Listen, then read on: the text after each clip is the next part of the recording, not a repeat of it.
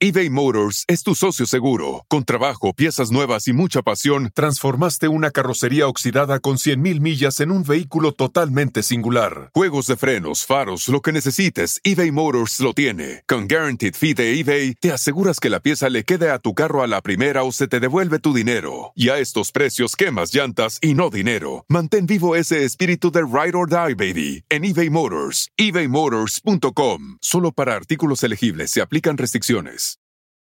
Con Verizon, mantenerte conectado con tus seres queridos es más fácil de lo que crees. Obtén llamadas a Latinoamérica por nuestra cuenta con Globo Choice por tres años con una línea nueva en ciertos planes al Nemer. Después, solo 10 dólares al mes. Elige entre 17 países de Latinoamérica como la República Dominicana, Colombia y Cuba. Visita tu tienda Verizon hoy. Escoge uno de 17 países de Latinoamérica y agrega el plan Globo Choice elegido en un plazo de 30 días tras la activación. El crédito de 10 dólares al mes se aplica por 36 meses. Se aplica en términos adicionales. Se incluye hasta 5 horas al mes al país elegido. Se aplican cargos por exceso de uso.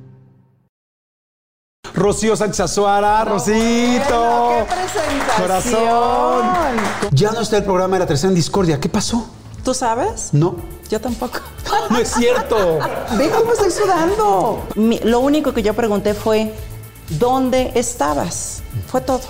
Me, me dio una patada, me tiró al suelo, me abrió la cesárea y yo me quedé. O sea, yo lo único que hice fue hacerme bolita como escarabajo. ¿O que fuiste sobrecargo también? También fue sobrecargo.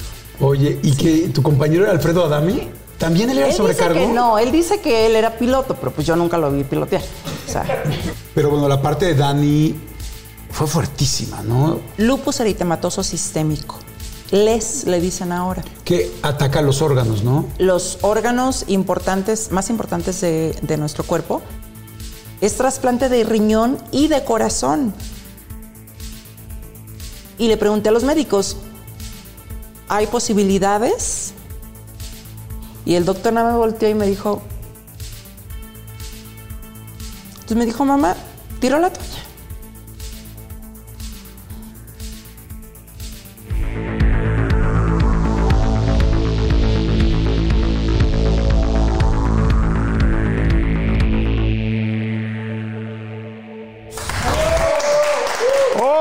¿Cómo están? Ay, qué bueno, qué bueno que siguen aquí. Gracias a toda la gente que estuvo pendiente la semana pasada. Muchas, muchas gracias. Hoy tengo, bueno, una entrevista padrísima, muy interesante. Una mujer que tenía muchas ganas de conocer, que la había visto, me había cruzado con ella en el buen sentido de las palabras. en los pasillos, que todavía se, ve- se escucharía peor, ¿no? Sí, me crucé con ella en los pasillos, ¿no? Dirán, ok, muy bien. La había, la había visto en varios eventos y así, pero nunca habíamos tenido la oportunidad de platicar y hoy vamos a platicar muy, muy, muy en forma. Gracias a toda la gente que ha estado mandando tantos comentarios. Gracias por sus likes, gracias por compartir. Denle like, muchas, muchas gracias. Y este, y pues bueno, ¿qué les puedo decir de ella? Este, es una mujer con una carrera, bueno, no tienen idea, bueno, muchos tienen idea, pero Seguramente la carrera empezó desde antes de que algunos se hubieran dado cuenta, porque es una gran carrera con muchos éxitos, con momentos también muy difíciles. Por supuesto, conductora, eh, periodista, la hemos visto en noticias, la hemos visto en, en late shows, en talk shows, la hemos visto en muchas cosas, en, en nota roja, en cosas muy, muy serias. Pero a mí me encanta su forma de ser porque me parece extremadamente auténtica y, por supuesto, muy exitosa. Y me encanta que esté con nosotros Rocío Sánchez Azuara. Rosito. Bueno, ¡Qué presentación! Corazón. ¿Cómo estás? Muchas gracias, feliz de estar aquí. Estoy encantado, encantado. Te digo que tenía muchas ganas de platicar contigo. Pues yo soy tu fan desde Ay, hace muchísimos años. Yo sé el cerebro que tienes porque lo intuía desde antes. Y bueno, porque escuchas, por supuesto, en las producciones. Y siempre he sido tu fan, fíjate. Ay, qué linda. Pues yo el tuyo. Muchas o sea que hoy vamos a platicar riquísimo. De fan a fan. De fan a fan, Muy exactamente. bien. De fan a fan. Oigan, a ver, ¿qué se van a tomar ustedes? La idea es que relajen la semana, la detengan un ratito, que la detengan una hora y se tomen algo con nosotros para pasarla bien, para relajarnos, para disfrutar un poco la vida, porque de repente la vida es tan vertiginosa Así es. que no, nunca te detienes, ¿no? Sí. ¿Qué te sirvo? ¿Qué, qué se te antoja? ¿Qué tomas Vinito. tú? Vinito. A ver, Vino sirve vinito, por favor. Yo sí, mi dobel, por favor. Gracias. Muchas gracias. Ay, qué delicia. Muchas gracias. Tú no eres tequilera, yo soy súper tequilero. Sí, pero sí me ando siguiendo. ¿Te andas siguiendo? Bueno, entonces ahorita nos seguimos juntos. Me gusta el Gracias. A mí también me gusta, sí, me gusta mucho el doble, me gusta el blanco. Ese es el que me gusta a mí. Sí, es muy bueno, ¿verdad? Sí, no, bueno. Pues arrancamos. Claro. Ahora, saludcita, perfecto. Salud. ¿Qué tal? Ya cuando pasas del saludo al saludcita, ya, ya. no, bueno, ya. ¡Saludcita! saludcita es como primo hermana del provechito, ¿no? Sí, el, el problema es cuando se empieza ya a arrastrar la última letra, ¿no?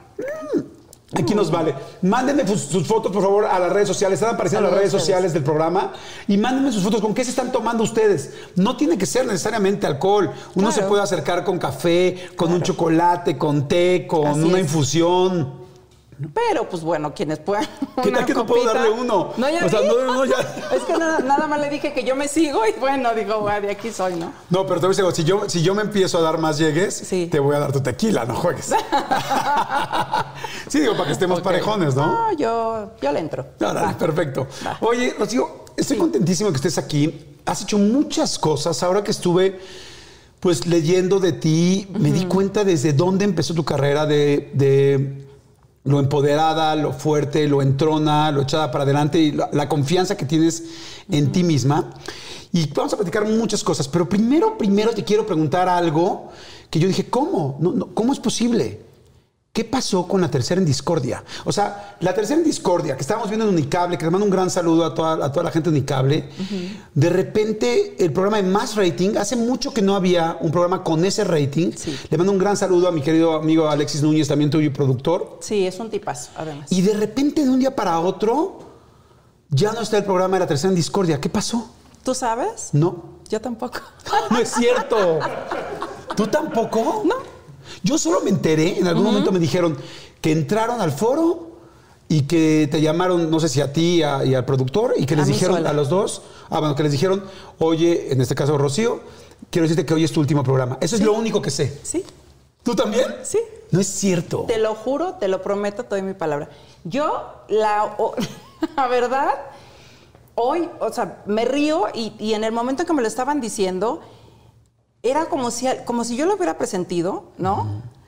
Este. ¿Cómo pero- lo hubieras presentido desde antes? O sea, de algunos días antes, o en Sí. ese momento cuando los viste entrar dijiste, No, desde días antes, porque estaban pasando algunas, algunas cosillas ahí de, de vestuario, que normalmente yo tenía que llevar más vestuario, ¿no? Este, y, y- y muchos detallitos que yo no me negaba en ningún momento a hacer porque es para, para beneficio del programa, Claro. ¿no? Pero ellos no, no, o no podían resolver o no querían resolver, o yo no sé en qué andaban. Pero sí, un jueves, o sea, teníamos todavía hasta el viernes para grabar, grabábamos tres programas diarios. Este, y el, un jueves me dijeron, oye, pues te vengo a avisar que eh, ya no vamos a grabar. Le digo, no me digas. ¿Y eso? No sé. Esa fue la respuesta, ¿eh? No sé. Le dije, ¿cómo? pero no era el encargado, o sea, era Por otra supuesto persona. que sí, era la directora. Ok. Entonces le dije, ¿cómo? O sea, tú no sabes por qué se termina el programa. Y entonces, es que me dijeron que después te llaman. Pues mi teléfono sigue siendo el mismo, ¿no? Y, Y no. no. ha timbrado. Entonces, acto seguido, yo lo que hice fue levantar el teléfono, hablarle a Alejandro Benítez, que lo conozco de toda la vida. Le dije, Alex, está pasando esto, ¿no? Este, ¿y tú cómo estás? Le dije, yo, la verdad, y voy a hablar como hablo siempre, de poca madre. O yo Sí, sí, sí. súper satisfecha porque el resultado, desde que yo entré hasta que yo terminé y hasta la fecha, que lo siguen repitiendo, es el primer lugar. Entonces, De hecho, sigue siendo el primer lugar. Súper ¿Cuántos satisfecha. programas habían hecho? ay, no sé, pues imagínate en un año, creo que fueron ¿era un 11 año? meses exactamente. Ok. Exactamente 11 meses, tres programas diarios, no tengo ni idea. Pero bueno, lo siguen repitiendo. Y yo, o sea, con- conforme a lo que yo ofrecí, porque aparte el formato del programa pues es un talk show normal, pero yo propuse la idea de ir diario. Y ellos estaban espantados con la idea. Me dijeron, ¿cómo? Diario. Unicable jamás ha tenido un programa de lunes a viernes. Y le dije, bueno, pues ¿por qué no empezamos? Claro. ¿no? Yo les garantizo que vamos a pegar y fuerte, porque es lo que quiere la gente. O sea, yo escucho mucho, el rating no se mide en los papeles, el rating se mide en la calle. Claro. Y es donde yo siempre lo he medido. Y entonces le dije, yo sé que vamos a pegar. Y yo no me equivoqué. Entonces yo no fallé. En ningún sentido, bajo ninguna circunstancia. ¿Y cómo fue esa noche? O sea, que acabas de grabar, hablaste con tu productor, con Alexis, ¿qué le dijiste? Fíjate que ni siquiera pude hablar con él, porque Alexis lo mandaron llamar y Alexis traía ya una, creo que estaba, iba a producir un programa cómico, Ajá. que ya no supe al final si sí lo produjo o no. Sí, el de que iban a ser todos desde su casa en la pandemia, ¿no? Eh, la Eso. Chupitos y quién sabe Ajá. Originalmente iba a ser en foro y luego ya después desde su casa y ya después ya no supe, ¿no? Y ya no nos comunicamos. Me envió un mensaje hace como 15 días porque este, yo le di una entrevista a Gustavo Adolfo Infante y me puso, me dio mucho gusto, me manda el rating y me, y me pone así. Y me dice, me da mucho gusto que sigas demostrando quién es la persona que tiene el rating. Y era así algo cinco punto y no sé qué, ¿no? El más alto del día. El más alto, exacto. Entonces este, le dije, ¿cómo has estado? No, muy bien. Y ya, cuando vaya, nos vemos. Pero entonces nunca hablaron del tema. Nunca, jamás. Órale, qué extraño, ¿no? ¿Cómo te sentiste tú esa noche que llegaste a tu casa? Ay, liberada. ¿En serio? Ay, sí. ¿Pero por qué si te estaba yendo increíble? Pues porque, mira, todas las cosas pasan por algo, Alexis. Alexis, ¿eh? No. Alexis, ¿ya escuchaste? ¿Por qué no me dijiste? ¿Ya ves Alexis? cómo sí se quedó con ganas de hablar contigo? Ya me está diciendo a mí Alexis, ¿no? No, bueno, Jordi. No, pero dime, dime, Todas Laura. Las cosas pasan por. Me chingó. Ahora sí, ahora sí me chingó. No, bueno. ¡Salud! Salud. ¡Salud! No, bueno, Oigan, mira. chicos, denle like, Mira, por favor, miren, todo lo que por quieran. favor, miren, a ver, señores. Oigan, y, ay, me acaba de dar muchísima hambre, pero bueno, no, no saben, de repente me entran así esos, esos hambrismos tremendos. Perdón si pudieron escuchar inclusive mi estómago, porque bueno, estos micrófonos lo captan literal todo. Pero es que estaba pensando en el McCrispy de McDonald's. O sea, ¿ustedes ya lo probaron? No, no, no, no, no. Es que, bueno, si ya lo probaron, seguro me entienden. Es un sándwich de pollo crujiente, jugoso y al mismo tiempo picante. ¡Ah! Viene con unos pepinillos deliciosos y te lo sirven con una salsita picante que está así en todo el pan. Uf. Y si lo pides con un Sprite, no sé por qué, pero se siente que pica todavía más. En serio, qué hambre me dio. Me- Mejor le paro porque si no, no voy a poder seguir con la entrevista de hoy. Ustedes que pueden, disfruten de su McCrispy en McDonald's o pídanlo por el app desde sus teléfonos. Seguimos. eBay Motors es tu socio seguro. Con trabajo, piezas nuevas y mucha pasión, transformaste una carrocería oxidada con 100.000 millas en un vehículo totalmente singular. Juegos de frenos, faros, lo que necesites, eBay Motors lo tiene. Con Guaranteed Fee de eBay, te aseguras que la pieza le quede a tu carro a la primera o se te devuelve tu dinero. Y a estos precios, quemas llantas y no dinero. Mantén vivo ese espíritu de Ride or Die, baby, en eBay Motors. ebaymotors.com. Solo para artículos elegibles se aplican restricciones. No es por intrigar y esto nunca lo he hecho. Mexicana 100%, huasteca de origen huasteca. ¿Qué tenemos en común, señores? No, no, no. ¿Qué tenemos en común? Estoy viendo la Huasteca Potosina completita ahorita. Nunca lo he hecho, ¿eh? pero bueno. En fin, qué, qué bueno. No sabes qué gusto me da que estés no, aquí. no Bueno, el Oye. caso es que, ¿qué- ¿en dónde íbamos? Te quedaste que entonces sí fue raro que no hablaran, pero que en la noche te sentiste liberada. Sí, porque era como, como que se me hubiera quitado una responsabilidad extra que yo ya me había echado eh, para sacar adelante el programa sí o sí. Ok. ¿Me entiendes? Porque hubo días en que llegaba yo al camerino y se supone que ya tenía que estar el vestuario listo para tres programas y demás, quién sabe qué, De- y además de toda la semana, ¿no? Porque me medí en el momento, tenía que decir que me quedaba, que no me quedaba. Me mandaban unos vestidos que yo ¿Horribles? no sé. No, bueno, no, deja de horribles. A mí si está horrible o no, si, si la tela no me gusta o no, es lo de menos. O, o sea, acá, y, y, pues es eso. Sí, ya enseñando media Sí, boobie, les media decía, a ver, señores, o sea, ya los 15 años ya los tuve, y cuando los tuve tampoco enseñé. Entonces soy una señora, tengo una carrera, digo, Claro. vámonos respetando, ¿no? Pero que señora, ¿no? También. Ah, no, claro. Ahí de señoras. No, pero sí es cierto, tienes toda la razón. O sea, uno sabe cómo se siente cómodo o no. Y entonces, bueno, pasó, entonces te sentiste liberada ese día en la noche. Sí. de ¿No, alguna ¿no un poco triste en algún momento? No. Ok. Fíjate que nunca, nunca me sentí triste porque eh, o sea, era tal la satisfacción que tenía yo todos los días de saber el rating, de saber los resultados, que pues, ¿cómo? ¿Por qué te vas a poner triste? O sea, siempre pensé y sigo pensando eh, que todo sucede por algo y, y lo que viene tiene que ser infinitamente mejor. Claro. Entonces, Rocío, esa mujer que yo veo echada para adelante, eh, fuerte, seguramente tendrá muchos momentos también de debilidad, como todos los tenemos, pero bueno, por lo menos yo no los he visto abiertamente y tú también te has cuidado mucho de que no, de, de- de no mostrarlos. Este, ¿cómo empezó? O sea, ¿de dónde se forjó esta hija de cinco hermanos? Que este, porque tengo entendido que tu papá, eh, naciste en San Luis, ¿no? En, en Tamazunchale, San Luis Potosí, En San Luis que es la- Potosí. el corazón de la Huasteca. Y este, y que tu papá eh, era eh, plomero eléctrico. Correcto, plomero. Ok, y que, a ver, cuéntame cómo fue el primer terreno de su casa y cómo consiguió ese terreno, porque me pareció muy lindo y muy interesante eso. Bueno, mi papá, que venía de una familia acaudalada, perdieron en la revolución absolutamente todos, como tantas historias podemos escuchar de, de mucha gente, ¿no? Especialmente en provincia. Pero bueno, este, tuvo dos únicos hermanos que murieron jóvenes. Uno de ellos inclusive se perdió, nunca se volvió a saber de él. Ok. Solamente tenemos do- un par de fotografías o algo así. Y la tía Elvira, que falleció eh, de un infarto. Luego queda mi papá, y mi papá, este, rubio de ojos claros, impresionante, o sea, era un, era un señor muy guapo, pero además con la pura mirada te decía absolutamente todo. De hecho, a mí jamás me pusieron una mano encima. Y yo jamás a mis hijos les he puesto una mano encima. Yo los educo, los eduqué con los ojos. Y hasta la fecha yo nada más los volteo a ver. Y ya, ahorita sí me retan, ¿eh? Sobre todo el chiquito me dice, ¿qué? ¿Por qué me estás viendo así? Y yo. No, sí lo noto, si ahorita de repente ¿Sí me vi tus ojos y fue así como que, ¿a corte? ¿A corte? Así. Ay, qué exagerado, por Dios. Entonces mi padre, eh, pues tuvo que salir adelante solito, ¿no? El caso es que llega a Tamazunchale, siendo plomero, y era pues de dos por dos Tamazunchale, supongo, ¿no?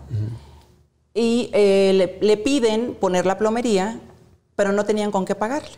Ok. Y mi papá les dijo, bueno, pues páguenme, pues no sé, con algo, con algún terreno. Y le pagan con el basurero municipal. Con el basurero municipal. El basur Yo crecí, ahora sí que, literal, construyeron la casa donde... En lo que había sido el basurero. Por supuesto. ¿O seguía siendo basurero alrededor? No, no, no, no, no. O sea, construyeron ahí la casa y obviamente el, el el otro basurero se mudó a otra parte, ¿no? Ok. Pero ahí se construyó la casa. Y mi papá, aparte, o sea, siempre, siempre nos, nos contó esa historia con tanto orgullo.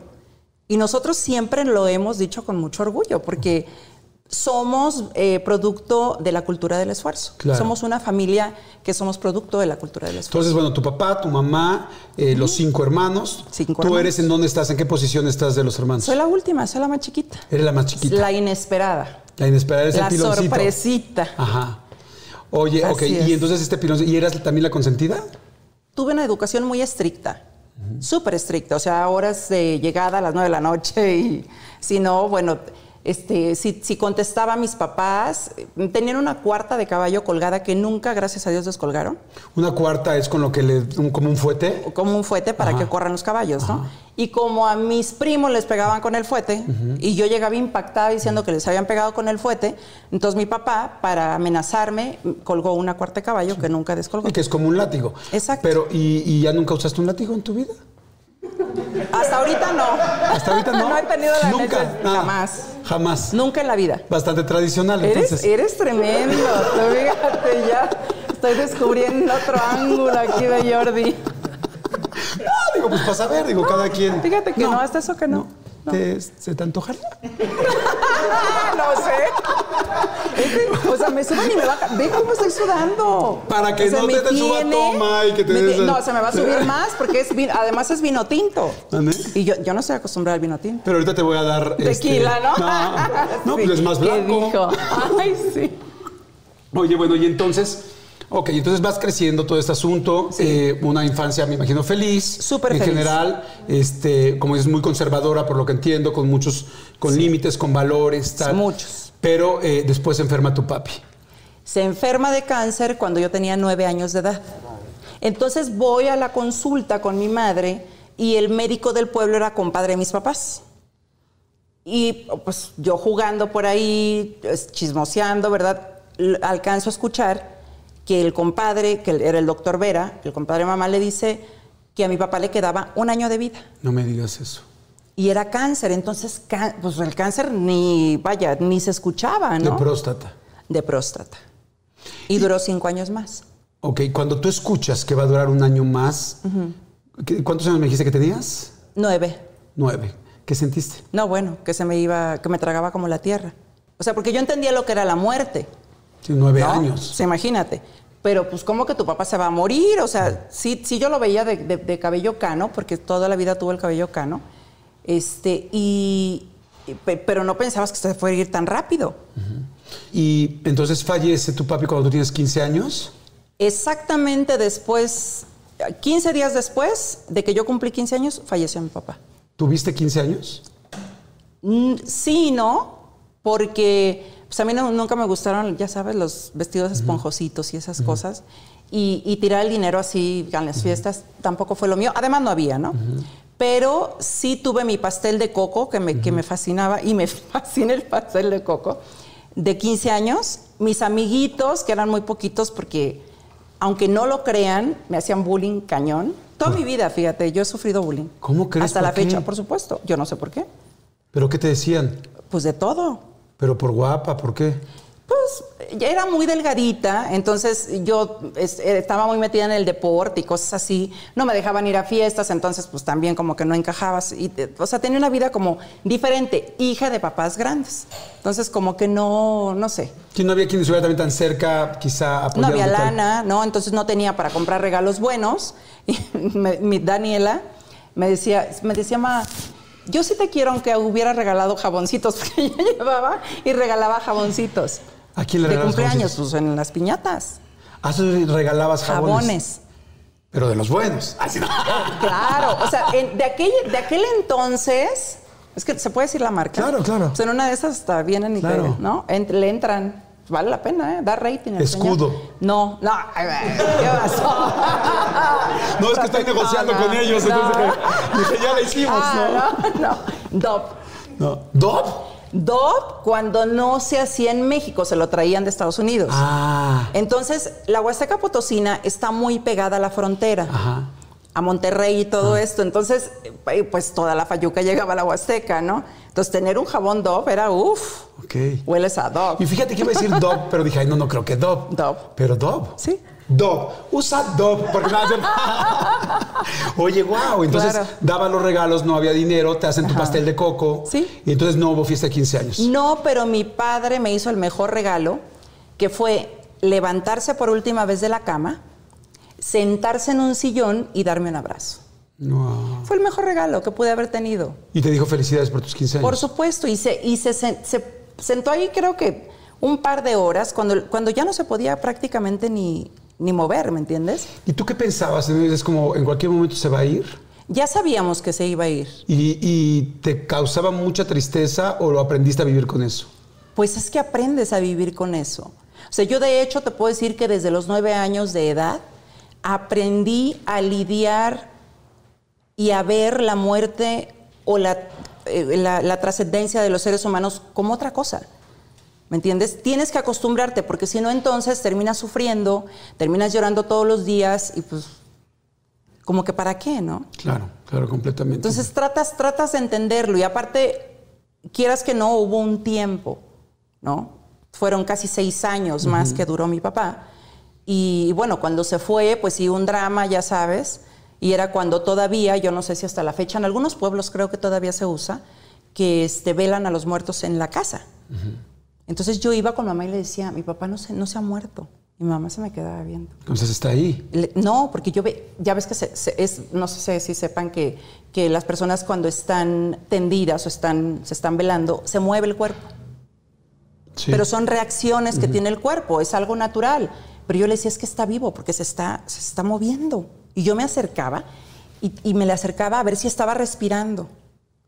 Y se movía, le decía, es que se movió, pero pues, claro. ¿qué vas a estar entendiendo? Mamá me decía, no, este, ya tranquila y tranquila. Y pues bueno, pues hasta que ya, este, todo un drama, ¿no? Porque aparte, desde ese entonces, yo no me paro en un cementerio. ¿Nunca ha sido un cementerio Ni aunque me arrastres, no. ¿Por qué piensas en él? ¿Por qué te da no, miedo? fue un shock horrible. O sea, ver cómo meten la caja y en el hoyo y, y luego le echan... Ay, no, no, no, no, no, no. Es algo... A mí me, me- me dejó como muy marcada. O sea, son esas imágenes que se te quedaron marcadas de, Sí. de un momento muy desagradable, Sí. evidentemente. Y que no, o sea, yo no pienso volver a vivir. Y, y así pueda adorar a la persona. Yo voy al velorio y este, rezo lo que tengo que rezar, porque sí sé rezar.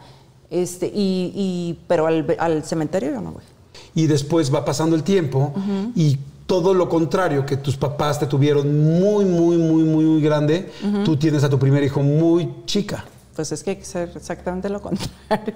¿Lo pensaste o no? No, ni lo vuelvo a hacer, ¿eh? ¿A los cuántos, ¿A los cuántos años tuviste a tu primer hijo? A los 20, A los, o sea, te embarazaste a los 19. a los 19 años. ¿Te habían casé a hablado? los 18. ¿Te habían hablado de sexo o no? ¿O de repente fue de que estoy embarazada? No, sí. No, bueno, Ah, tampoco. Porque dices que eran muy conservadores. Sí, no, pero sí, o sea, conservadores, pero, pero no mensos. Se puede decir más fuerte, pero Sí. no. O sea, entonces te conoces quién cuéntame del primer de- del papá de tu primer hijo. Eh, no tengo muchos recuerdos de él porque tengo memoria selectiva. Ok, qué buena respuesta. Tengo memoria selectiva. Y como no fue algo ni alguien agradable en mi vida, excepto el hijo que tenemos en común, yo ni siquiera sé, alguien me dijo que falleció, no sé si falleció o no, pero el caso es que este, prefiero ni acordarme del hombre. Te prometo que si tú me preguntas detalles de la fiesta, no te sé decir. Me bloqueé total. O sea, dice así como que Sí, fue extremadamente rápido. un reseteo, sí. Mira, vamos a hacer un refill. Ya Sí. te tengo tu vino blanco Ah, Ay, qué bueno. para que no me sigas pichando. Ok. Y este, porque entonces me vas a. No, y si tú le has dado dos tragos, los No. mismos que le he dado yo, le has dado tú. No, pero, pero es tequila. Entonces, O sea, es pega más igual. ponedor. Pega igual, pega igual. Oye, este, pero bueno, ya te tengo tu refil. Va. Y ahorita seguimos platicando. Ok. Porque sé que hubo un momento también muy complicado en el embarazo de tu primer hijo. Y vamos a platicar muchas cosas. Por supuesto, quiero. Pues hay muchas cosas de las cuales quiero hablar. Así es que bueno, refil. ¿Te parece Va, bien? Me parece. Salud. Perfecto. Bueno, ya estamos con el refil. Espero que ustedes también en su casa estén a gusto. ¿Ya Salud. así? Ah, Ahora ya, sí. ya, ya. Pues ya. ¿Por qué? Ay, sí, porque no toma nada. Oye, pero qué fuerte que generalmente los hombres cuando están presionando a una mujer a que tome están buscando otra cosa, pero ahora son las mujeres también las que están, pero a ver, pero dale, pero igual, pero ya me tomé tres. ¿Ya es en serio? Sí, sí, sí, sí, no, las a mí, no- a, mí, me ha tocado- a mí me ha tocado al revés. Oye, pero si no bebes nada, ¿no? ¿Y te importa algo o qué? A mí te voy a decir el mejor Yo piropo. soy la misma, con o sin alcohol. Ese es uno de los mejores piropos que me han dicho en mi vida. ¿Qué? Un día estaba yo con una, con una chava que sí me gustaba mucho. Nos estábamos realmente conociendo. Los dos éramos solteros y estábamos, este, siempre la especificación, ¿no? Sí. No vaya a ser, ¿no? ya con esa explicación Sí, no, no, pedida, no, no, no, ya, para sabes a dónde va la Sí, acusación, porque la gente así que, ay, el Jordi. No, y estábamos, la conocí esa, esa noche y estábamos tomando y decía, pero toma más. Ah, pero échate otro drink. Pues sí, un poco como que buscando que nos relajáramos. Y me volteé y me dice, yo no necesito tomar para querer estar contigo. Ah. Y yo, no, bueno, dije, no, pues ya deja las botellas y vamos. Pero se me hizo un cumplido muy lindo. Claro. Se me hizo un cumplido Claro. muy, muy lindo. Oye, pero bueno, entonces estábamos platicando. Entonces te embarazas chiquita a los 19 años, tienes a los 20 años a tu primer hijo y este fue una relación muy rápida. Sí. Pero supe que hubo un momento muy serio donde decidiste separarte de pues, tu, tu esposo y el papá de tu, de tu hijo. De mi hijo. ¿Qué pasó? ¿Me golpeó? ¿Embarazada? No, recién parida. Recién parida. ¿Qué? Sí. Tenía. Jorge Arturo tenía tres meses y resulta que él padecía de ataques epilépticos. Y esto. Estaba muy ch- chiquito. Bueno, creo que, que- que nació grande, ¿no? Jorge Arturo nació muy grande. O sea, mis hijos fueron muy grandes, todos, de 3 kilos 750, 3 kilos 550, 3 cosas. Eran. Me, me veían salir del sanatorio y me decían, ¿de qué tenía el bebé? No te acaba de nacer, nace Ok. una cosa impresionante. Sí, hay, hay pavos de Navidad que no, No, pesan eso. exa- exactamente. bueno, no, bueno. Qué buena onda. Ahora sí que jamás lo había escuchado. Pero sí, 3 kilos 750 es mucho niño, ¿no? O sea, comparados con los que ahora nacen de 1,800 y así. Entonces, él, él eh, el primer ataque que él tuvo, lo tuvo cuando yo tenía como 8 meses de embarazo. y fue saliendo de un restaurante y, bueno, fue un shock. A raíz de eso fuimos al médico y le, em, le, dije, le dieron varias recomendaciones y entre ellas era no beber alcohol, este, no tomar irritantes y tenía que tomar o que ponerse una pastilla sublingual todos los días. Ah, pues haz de cuenta que le dijeron, mira, este, vete por la libre, tú sigue con tu vida, con excesos y con lo que se te pegue la gana, y pues aquí no pasa nada. ¿Él tomaba mucho desde antes? Fíjate que él bebía mucho y sé, yo supe de mucho después de que creo que su mamá tuvo algún problema de alcoholismo y yo nunca lo supe, porque él jamás me lo comentó. Pero ya cuando vives con alguien empiezas a ver, ¿no? No, claro.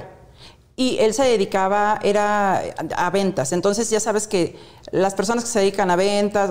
es que voy a cerrar el contrato, es que los clientes... No, y era él, él, era un, este, una fiera eh, en los negocios. Era excesivamente bueno. Libanés. Entonces, este, bueno, a raíz de todo eso, em, nació Jorge Arturo. Te estoy hablando de que ocurrió el primer evento como ocho meses, ocho y medio de embarazo, más o menos nace Jorge Arturo y Jorge Arturo tenía tres meses de vida cuando ese, ese día él no llegó a la casa a dormir. ¿Qué es lo primero que me pasó por la cabeza? No es que yo peque de inocente, ¿eh? pero vengo de, la Huasteca, donde fui educada bajo principios muy estrictos y, de verdad que para mí desde Disneylandia sí, sí, sí era cierto. ¿eh? O sea, yo traía otra mentalidad totalmente distinta a la que te vas haciendo con el paso de la vida. Y yo lo primero que pensé fue hablarle a su única hermana, oye, no llegó a dormir. ¿Está bien? A lo mejor chocó. No, se supone que no deben de manejar los epilépticos, porque te puede dar el ataque en cualquier lado. bueno, llamé a la Cruz Verde, a la Cruz Roja, a todos lados, no aparecía. Va apareciendo, tanto su hermana como yo estábamos ya, o sea, ya, ya lo dábamos como por muerto, yo no sé qué le pasó, dónde se quedó tirado, etcétera, etcétera. Y este, apareció como eso de las 11 de la mañana. Wow. A las 11 de la mañana. Entonces, lo único que yo pregunté fue, ¿dónde estabas? Fue todo. El tipo medía 1,98, cinta negra. Un cuerpo impresionante me, dio una patada, me tiró al suelo, me abrió la cesárea y yo me quedé. O sea, yo lo único que hice fue hacerme bolita como escarabajo. Me quedé ahí y él otra vez se volvió a salir. Yo me quedé en shock un buen rato y dije, ¿qué voy a hacer? O sea, ¿qué se hace en estos casos? ¿Qué se hace? Si le hablan en familia, lo matan. O sea, vienen y, y así, ¿eh? A tiro pelado se lo van a echar, ¿no? Eh, si le hablo a alguna amiga, que no tenía muchas, por cierto, este, también me van a decir que vaya, que denuncie. El, caso es que yo no quería hacer más alboroto y que nadie se enterara mucho, porque aparte me daba mucha pena. Entonces tenía una prima que vivía cruzando la calle, yo vivía en Avenida Revolución, y me dijo, yo de aquí no me muevo, si tú no vas a denunciar, y si tú no quieres que nadie sepa, y si no le quieres hablar a mi tía, está bien, pero yo de aquí no me muevo y ese güey no va a pasar de aquí. O sea, no va a pasar la puerta. Y tal cual. No se movió de ahí, le negué la entrada y se desapareció. Así. ¿Y no volviste a hablar con él? Jamás. ¿Nunca? Nunca, jamás. ¿Estaban casados? Casados legalmente. ¿Te Yo pudiste divorciar? Sí, me divorcié por edicto. Wow. ¿Y ahí sola? Sí. Con un niño de tres meses. A buscar trabajo. Todavía con puntadas. ¿En qué, en qué trabajaste? Trabajé, ¿puedo decir el banco? Claro. BBVA. De hecho, estamos negociando con BBVA porque BBVA no hace... Pues a mí me salvaron la vida, te lo juro por, por Dios. Bancomer de Avenida Universidad, ahí trabajé yo. Las oficinas estas que se abrieron gigantescas sobre Avenida Universidad. y Río Churubusco. Ajá, fui a aplicar para, la recepción y, este, y me dieron el trabajo de volada. ¿En serio? Sí, y me dieron guardería para mi hijo, entonces me levantaba a las 5 o 6 de la mañana, dejaba a mi hijo en la guardería del banco, las prestaciones de banco antes eran, o sea, como sacarte la lotería, y yo, bueno, feliz, siempre he sido muy feliz y muy agradecida de tener los empleos que he tenido. Todos, ¿eh, Jordi? O sea, desde vender calzado, todos, todos, todos, todos los he agradecido y siempre ha sido con una gran sonrisa. Entonces empiezas en el banco, que fuiste sobrecargo también. También fue sobrecargo. ¿Y cómo te fue? Feliz. Sí, ¿cuánto Fueron tiempo etapas fuiste? padrísimos, ¿Cuánto cuatro. tiempo? ¿Cuatro años? Cuatro años. Oye, ¿y que tu compañero era Alfredo Adame? Claro, charoleábamos juntos. ¿También él era Él sobrecargo? dice que no, él dice que él era piloto, pero pues yo nunca lo vi pilotear. O sea, la neta. No, no, bueno, es que también si nos vamos a lo que dice. Bueno, no sé. jamás, no sé, pero- pero, pero en algún momento él, él hasta me reclamó, me dijo, oye, Rocío, ¿cómo crees? Y yo le dije, oye, perdóname, pero si me acuerdo hasta del uniforme era gris con naranja. Y charoleamos, así se le llama al argot de ¿Les sobrecargo, tocó ir en el mismo vuelo? No sé, Pues, México, por eso te digo, charoleamos juntos. Porque vaya, cuando llevas la charola, eh, o sea, cuando eh, te daban la charolita, eso es charolear en el argot de, de los sobrecargos. ¿no? Y en- nos tocó un vuelo juntos. Yo no lo he visto últimamente, pero en aquel entonces era un hombre muy guapo, porque aparte para ser sobrecargo tenían unos estándares de belleza. O sea, ya no hallaba uno ni qué ponerse porque pa- pasábamos las sobrecargos y literal, la gente se abría como si fuera desfile en, el aero- en el aeropuerto. Entonces ibas así impecable. Como en la película de, Atráp- de Atrápame si puedes con Leonardo DiCaprio, que va caminando con las seis Te lo juro. sobrecargos y todo el mundo se le va abriendo. Te lo juro. O sea, cuando yo, cuando yo fui sobrecargo, te medían. O sea, tenías que tener ciertas medidas físicas. El caso es que, este, quiebra Aeroméxico. Mexicana. No, yo era de Aeroméxico. Ok. Yo trabajaba en Aeroméxico en ese entonces. Quiebra Aeroméxico, me quedo, o sea, en la nada. Ya no podía pagar mi, mi departamento. Me sacaron mis muebles a Avenida Revolución porque yo no podía pagar la renta. Se te lo sacaron a la calle. A la calle, sí. Entonces me quedé literal en la calle, agarré mis maletita y le pedí ayuda a mi hermana que vivía en el puerto de Veracruz. Me fui al puerto de Veracruz, nace Daniela en el puerto de Veracruz y este pues empiezo una nueva vida. Por eso cuando me, de repente me ah, últimamente me mandan emails de que, que en la pandemia, que yo que soy madre soltera y tengo tres hijos y no sé qué hacer y que no sabe qué hacer. Puta haga tamales, este no, yo hice absolutamente de todo menos prostituirme, ojo, para sacar adelante a mis hijos. Después tuviste una tercera relación donde, de- donde surgió tu tercer hijo. Preciosa. Que sé que es preciosa. Preciosa. Que sé que es la mejor. La que única tuve- que para mí, yo creo. La ahorita. única que realmente valió Sí, la pena. Sí. Después, por el tiempo, bueno, las cosas pasan, ha pasado mucho tiempo y bueno, esa relación terminó, pero fue una gran situación. Sí. ¿Hoy estás abierta al amor? Sí. ¿Estás saliendo con alguien? ¿Tienes una pareja? No. Hay ahí muchas cosas, pero no. ¿Tienes ilusión? Sí. ¿Y cómo son tus días? Con esa ilusión, dejando simplemente que la vida se vaya dando. Que fluya. Que fluya y que pase lo que tenga que pasar, creo yo. ¿Cómo te hiciste tan fuerte? La vida, la vida te hace fuerte. No, pero es que yo te veo fuerte desde, el- desde los 20 años, que pasó lo primero. No, no, Jordi, yo lloro mucho. Quien me conoce bien, mira, acá hay una chinita que está ahí con un cubrebocas. Yo lloro muchísimo, no. Muchísimo. Pero, pero no lo hago para que, o sea, a mí no me gusta que la gente sienta compasión de mí. No, no, porque además uno puede llorar en su propio cuarto, ¿no? No- Así no, o sea, es. que nadie sepa. Así Digo, es. Yo es la primera vez que escucho que me dices lloro mucho. O sea, no es algo que estés publicitando. Sí, no.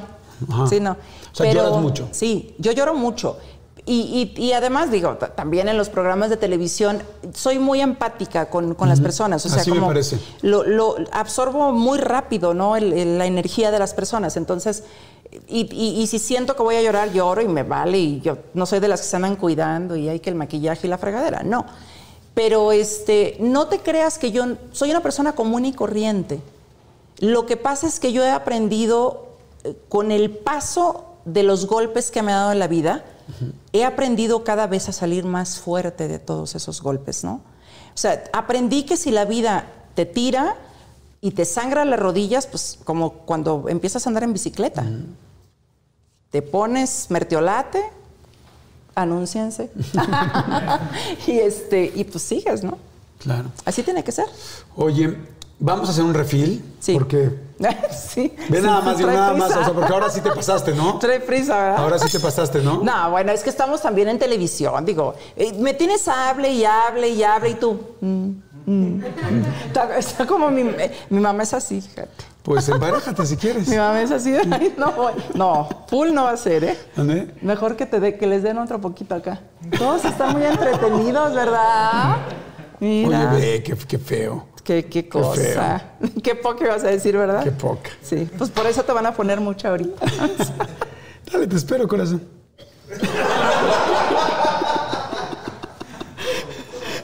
Oye, Prometo que se.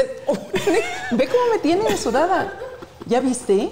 No, no, no, las axilas nunca me han. Gracias a Dios, no. Oye, No, yo, sí. yo me da gusto conocerte un poco más, me da Gracias. gusto conocer más de ti, saber por qué eres lo que eres, por qué eres la mujer que eres, por qué eres la profesional que eres, por qué haces el trabajo tan a profundidad que tú haces, ¿no? No me gusta, no me gusta estar hablando de nadie más ni nada por el estilo y, y- y- y creo Ay, que- gracias. No, creo que la plática está tan linda que, que sobra platicar de, de las comparaciones, pero, pero me es muy interesante tu vida, porque yo siento que de toda la gente tenemos mucho que aprender. Y yo te estoy aprendiendo mucho ahorita. Estoy seguro que la gente que nos está viendo, que está dando like, muchas gracias, este, está aprendiendo muchas cosas también de ti. Siempre, te lo dije hace rato que estábamos en la terraza, siempre te quise conocer y hoy me doy cuenta que no me equivocaba. Ah. Siempre hay cosas muy lindas que aprender de las personas y con las cuales crecer.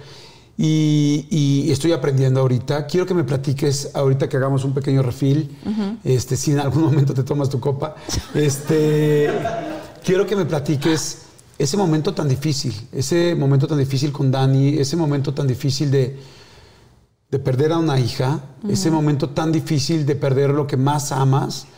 Y yo creo que de ese, ese momento que, al cual es al que más miedo le tenemos todos los padres. Esa es la realidad. Porque yo puedo tener miedo de muchas cosas, pero ningún miedo más grande que eso. Sin embargo, sé que siempre existe la posibilidad. Y quiero, quiero seguir aprendiendo de ti si me dejas. ¿No? Claro ¿Hacemos un sí. refil? Hacemos. Órale, y regresamos.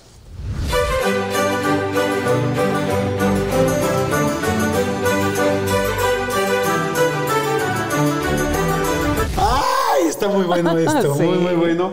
Otro dobelito, por favor. Qué rico es el tequila, ¿no? Está bueno. Es delicioso el tequila, lo Sí. amo. Yo soy No solo... sale, mira. Solo. Tiene truco la papacito. botella. Mientras no sea lo mismo Se me con hace todo. que le estaban poniendo agua. Es cierto. No, no, no, puedes probar. Bueno, no te voy a dar a probar mi tequila porque No. con el COVID pues no está padre. Oye, Rocío. Sí. Está muy padre la plática, está muy interesante todo. Eh, como te dije hace- ahorita que estábamos haciendo el refil, este, yo me quedé sorprendido de, me estoy, me estoy sorprendiendo de la mujer que eres, de la entereza que tienes, de la fuerza, porque has sido muy fuerte. O sea, realmente has sido una mujer fuerte. Así ha tocado. Sin embargo, que también merece toda la felicidad del mundo. Sí. Que una parte, por supuesto, la tienes. Éxito en el trabajo, eres una mujer muy atractiva, eres una mujer con la mejor bendición que pueda haber tenido, que tuviste tres hijos, hoy conservas dos. Sí. Pero bueno, la parte de Dani fue fuertísima, ¿no? O sea, fue algo... Muy injusta, creo yo. ¿Qué pasó? O sea, ¿qué tenía Dani? ¿Cuándo te enteras qué es lo que tiene? ¿Cómo fue? Mira, yo la vida de Daniela, yo, yo a veces me, cul- me culpaba, e incluso, inclusive lo llegué a hablar con ella, o sea, éramos muy abiertas. Me decía, es que somos, muy, somos las mejores amigas. Sí, pero aguas, soy tu mamá. O sea, De tus tres hijos, tus dos hombres y Dani, ¿era con la que más cercanía tenías? Yo sé que siempre No. uno ama a los tres, pero No. no. no, no, no. Lo que pasa es que Daniela dependía mucho de mí, ¿no? Eh, ella no quería depender, pero al final del día veía una fuerza en mí y, y ella siempre me decía, si yo no te hubiera tenido con mamá, yo, yo- o sea, yo esto no lo hubiera pasado jamás. Porque yo siempre, o sea, vivimos 10 años, ella y yo solitas, en, bueno, no 10 años, pero sí fueron 7, en Miami, cuando yo me los llevé. Y yo me los llevé buscando una mejor atención médica para ella. No es porque yo no quisiera azteca, ni mucho menos, sino porque, o sea, si te dan a escoger entre la vida de tu hijo y una, un trabajo, pues, Claro, no, no, no hay duda de que vas a elegir. ni punto de comparación. Entonces, yo viví, o sea, muchísimos años con quimioterapias que les llaman bolos en Estados Unidos ¿Qué era lo que Daniela. tenía Daniela exactamente? Lupus eritematoso sistémico. Les le dicen ahora. Que ataca los órganos, ¿no? Los órganos importantes, más importantes de, de nuestro cuerpo, que son cerebro, hígado, riñones, corazón y cerebro. ¿En qué momento te enteraste? 12 años de edad tenía Daniela. Y esta es una enfermedad que antes no era catalogada como enfermedad, era un padecimiento. Entonces decía yo, ¿cómo padecimiento si es mortal? ¿No? Que es, eh, antes era exclusiva de las mujeres por las hormonas, pero si te ataca como hombre, pide un milagro. Ok. Porque Como te aniquila. ¿Todavía tienes oportunidad de sacarlo adelante o no hay más, desde el principio? poquito más, no. O sea, es una enfermedad que puedes encontrar la forma de irtela llevando, pero que sí, por ejemplo, en el caso de Daniela, eh, que tenía que ser trasplantada de riñón, ocurrió algo hermoso con Daniela, hermoso para ella y para mí, porque quien le iba a trasplantar el riñón es una señora que se llama Gloria, que me conoció a través de los programas. ¿Cómo crees? Te lo prometo. ¿Cómo te enteras? Me voy a regresar un poquito. ¿Cómo te enteras cuando te dicen tu hija Dani tiene lupus? Daniela tenía 12 años cuando yo tenía que ir a Azteca a eh, hacer mi en vivo de cosas de la vida. Mis hijos jamás tuvieron el más mínimo interés y yo siempre los mantuve como que muy alejados del medio. Por la crueldad, por todo lo que te encuentras en este medio que, que es muy complicado y que si no tienes el carácter para saberlo sobrellevar, o sea, te envuelve, ¿no? Y te Sí, puede hasta marear. Sí, porque supe que en cosas de la vida hasta amenazas tuviste, situaciones muy complicadas, el tener un programa de este nivel, el haber manejado nota roja, porque llevas una carrera muy amplia, pero muy confrontativa. Entonces decidiste tenerlos al lado. Sí, yo estuve amenazada de muerte 10 años y, y no podía salir ni al mercado y yo soy amante de ir al mercado y ya sabes, ¿no? Que si el ¿Tenías aguacate miedo? está bueno y... ¿Mande? ¿Tenías miedo? Jamás tuve miedo. Nunca, además, hasta la fecha. Yo llevo, te lo juro, yo me he metido a Nesa, me he metido salud a. Tepito, me he metido a, a todos lados y siempre llegan las bandas y me dicen, cuidada mi jefa, ¿eh? O sea, siempre, o sea, son como angelotes que tengo yo, ¿no? Bueno. Daniela, y sí bebo, señores. Lo que pasa es que yo lo hago en el corte comercial, pero él me está quemando con todos ustedes para que digan que yo no bebo. Yo no te vi be- be- beber en el corte comercial. Claro, bueno, pues así estarás, porque sí bebí. así estará. A cada quien le pega como puede, ¿verdad? Pero bueno, Daniela fue, fue diagnosticada de la siguiente forma. Nunca jamás me pedía ir a Azteca, nunca jamás. Y, y me dice, Ma, ¿te puedo acompañar hoy? Sí, claro. Era verano, era el mes de julio. Y este, le dije, solamente bañate de volada porque pues yo ya me voy en media hora. Se mete al baño y de repente escucho, ¡Ma! Entro al baño y veo un charco de sangre en la regadera. Y yo volteaba y decía, o sea, la niña parada y el charco de sangre. Dije, Daniela, ¿qué pasó? No sé. Y blanca. ¿Qué pasó, Daniela? No sé. ¿Cómo que no sabes?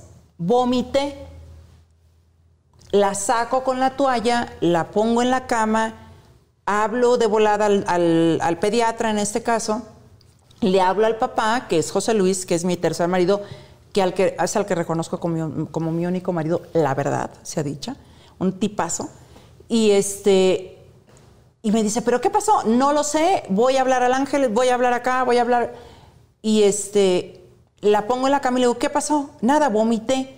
¿Qué vomitaste? Lo que viste. ¿Pero por qué? Entonces llega el pediatra y me dice, mentira, me dicen, váyase de volada al hospital. Lo que me quedaba, yo vivía en el sur, era el Ángeles del Pedregal.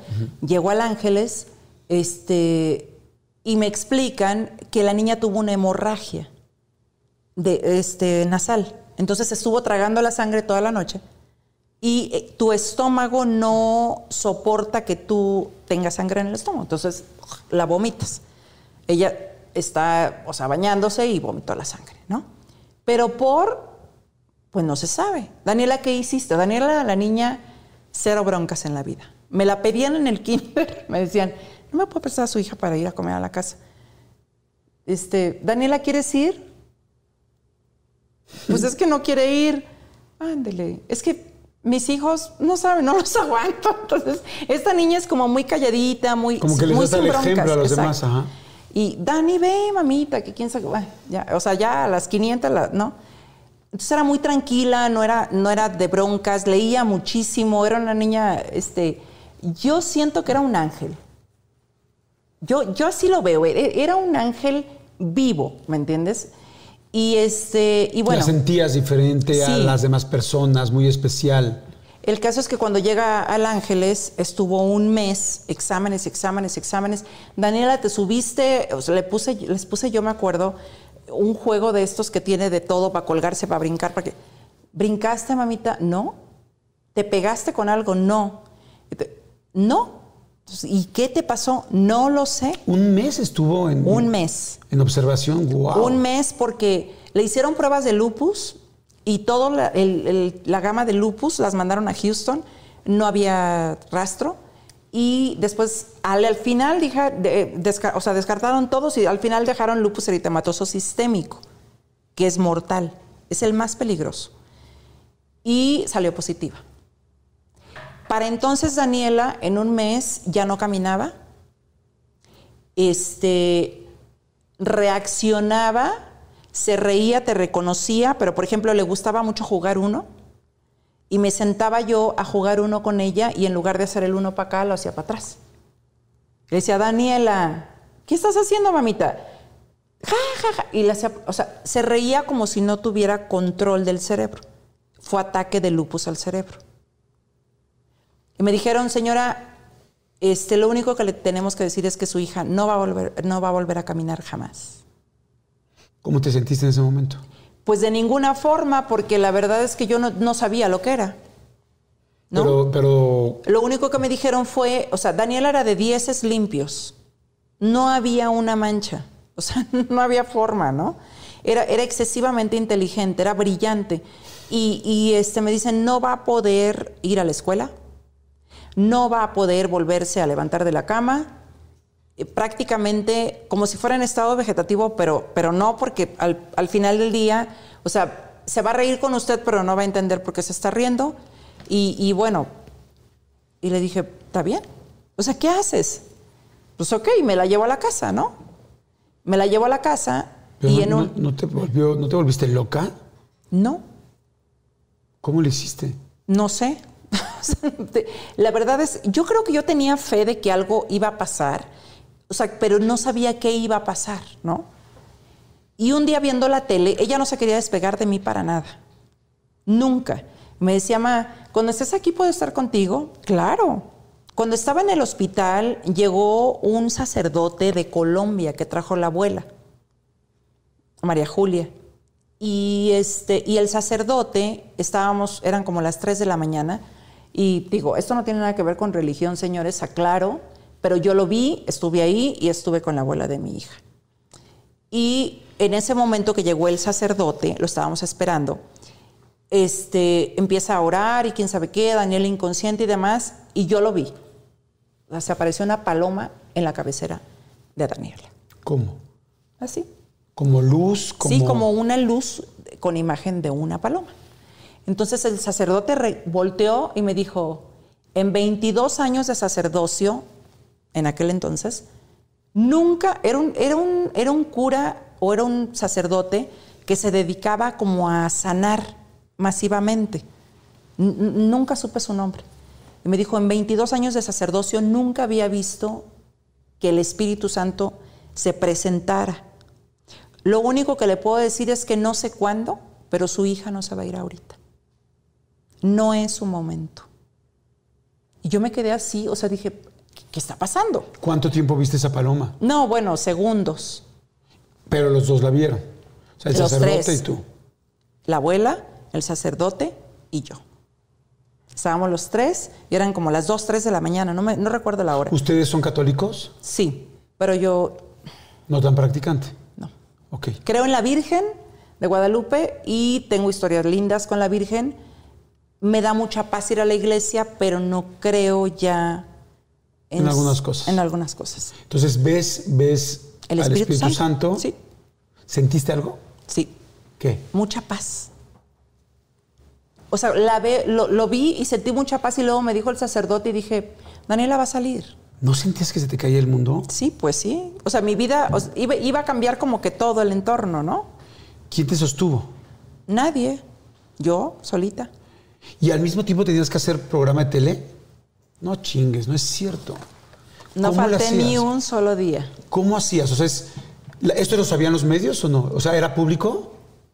Era público, que Daniel estaba mal, era público. ¿Sabes qué pasa?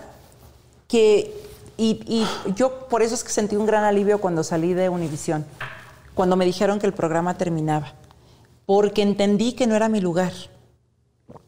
Y lo estoy razonando ahorita que me estás, o sea, cuestionando cosas, ¿eh? Porque mi, o sea, es que yo no le llamo trabajo, esto no es un trabajo para mí. Lo que me da de comer, lo que me, lo, lo que me ha dado la oportunidad de subsistir y de tener lo que tengo y de educar a mis hijas, a mis hijos, es una bendición y es mi oxígeno. O sea, es mi máscara de oxígeno. Sí, es lo que te ayudaba a salir. Así es. Entonces era mi terapia para, o sea, agarrar como que aire y seguirle. ¿En ese momento ya no estabas con José Luis o sí? No, claro, yo estaba casada. Ah, ah, yo estaba casada, pero era como que ¿Y él mi te contenía? oasis. Sí me contenía, pero él es una, él es una persona súper nerviosa. Excesivamente nerviosa, muy aprensivo, excelente ser humano, pero si llega un momento en que dices, para, porque, porque no me está sirviendo, ¿no? O sea, tanto nervio, tanto... Porque él, él- él entendía, ahora lo sé, la gravedad de la situación. ¿En qué momento te quebraste tú? En ningún momento. O sea, yo trataba como que de. Yo tenía que demostrarle fortaleza a mis hijos. Pero bueno, pero José- cuando uno cierra la puerta del cuarto pasan otras cosas. No, No, sí, pero bueno, sí, sí discutíamos. Mucho. Porque le decía, oye, no me está ayudando mucho tu nerviosismo y que te preocupabas y, y él es muy ansioso y este, o sea, él sabía que Daniela corría peligro y sabía que Daniela tenía un término. No sabíamos cuánto era, ¿no? ¿Crees que de, algún de alguna manera tú lo bloqueaste un poco? O sea, no que lo bloqueaste, pero fue como no va a pasar. Sí, claro. Va a salir adelante. Claro. Y yo estoy segura y voy para adelante. Y lo hice. Y lo hice durante 20 años. Y después lo hice junto con ella. Después del primer día que les dan el diagnóstico, eh, Daniela estuvo 20 años más. ¿O cuánto tiempo? ¿20 Exactamente años? 20 años.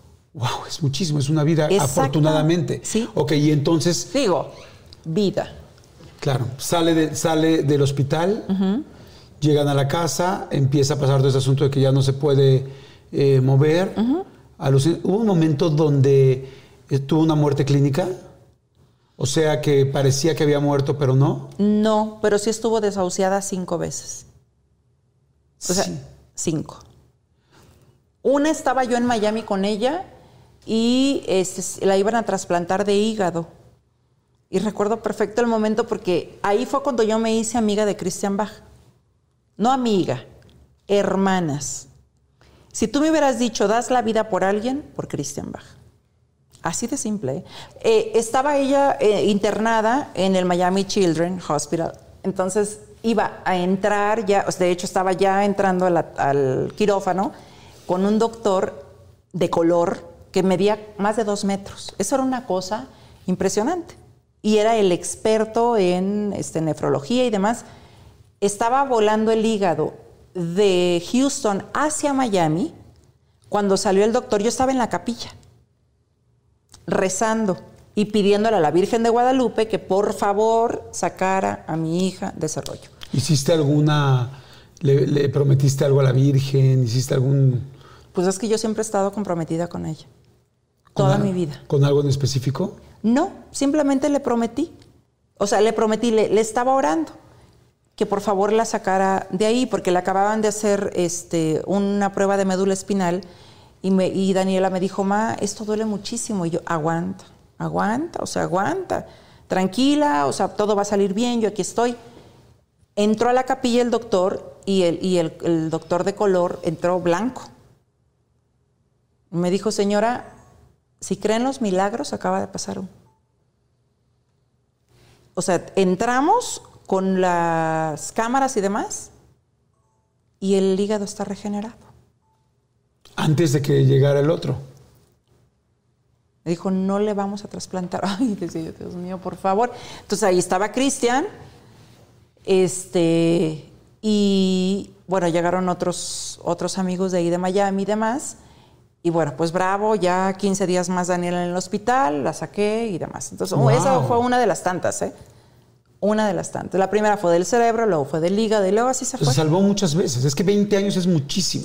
Mucho. 20 años es muchísimo. Sí. Cuando te dicen a ti al principio, tiene lupus, ¿a cuántos años creíste, o, o más bien creíste que nunca iba a fallecer? No, yo pensé que nunca se iba a ir. Tú estabas completamente, posiblemente, Sí. te voy a decir algo bien fuerte, pero posiblemente esos 20 años, en una gran parte se los regalaste tú. eBay Motors es tu socio seguro. Con trabajo, piezas nuevas y mucha pasión, transformaste una carrocería oxidada con 100.000 millas en un vehículo totalmente singular. Juegos de frenos, faros, lo que necesites, eBay Motors lo tiene. Con Guaranteed Fee de eBay, te aseguras que la pieza le quede a tu carro a la primera o se te devuelve tu dinero. Y a estos precios, quemas llantas y no dinero. Mantén vivo ese espíritu de Ride or Die, baby, en eBay Motors. ebaymotors.com. Solo para artículos elegibles se aplican restricciones.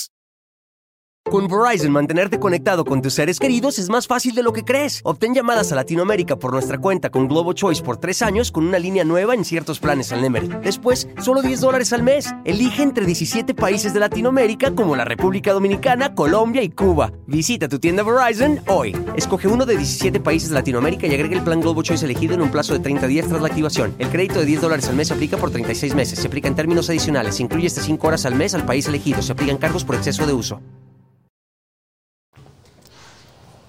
Puede ser. Claro que puede ser, por supuesto Sí, que puede ser, porque la ser. energía, la actitud, la energía es fuertísima, fuertísima.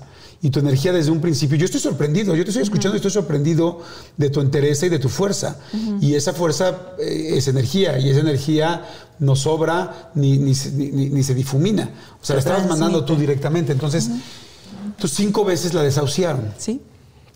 En esas cinco veces tú estuviste fuerte y siempre creyendo. Y siempre a su lado. Bueno, tu marido no me quiero imaginar cómo estaba. No, bueno. Ya estaba hecho un papel, ¿no? Pobrecito. Porque además estábamos nosotros en Miami, él acá. A él no le gusta ir a Estados Unidos. Y, a- y en, y en ese inter, cuando yo me fui, nos divorciamos.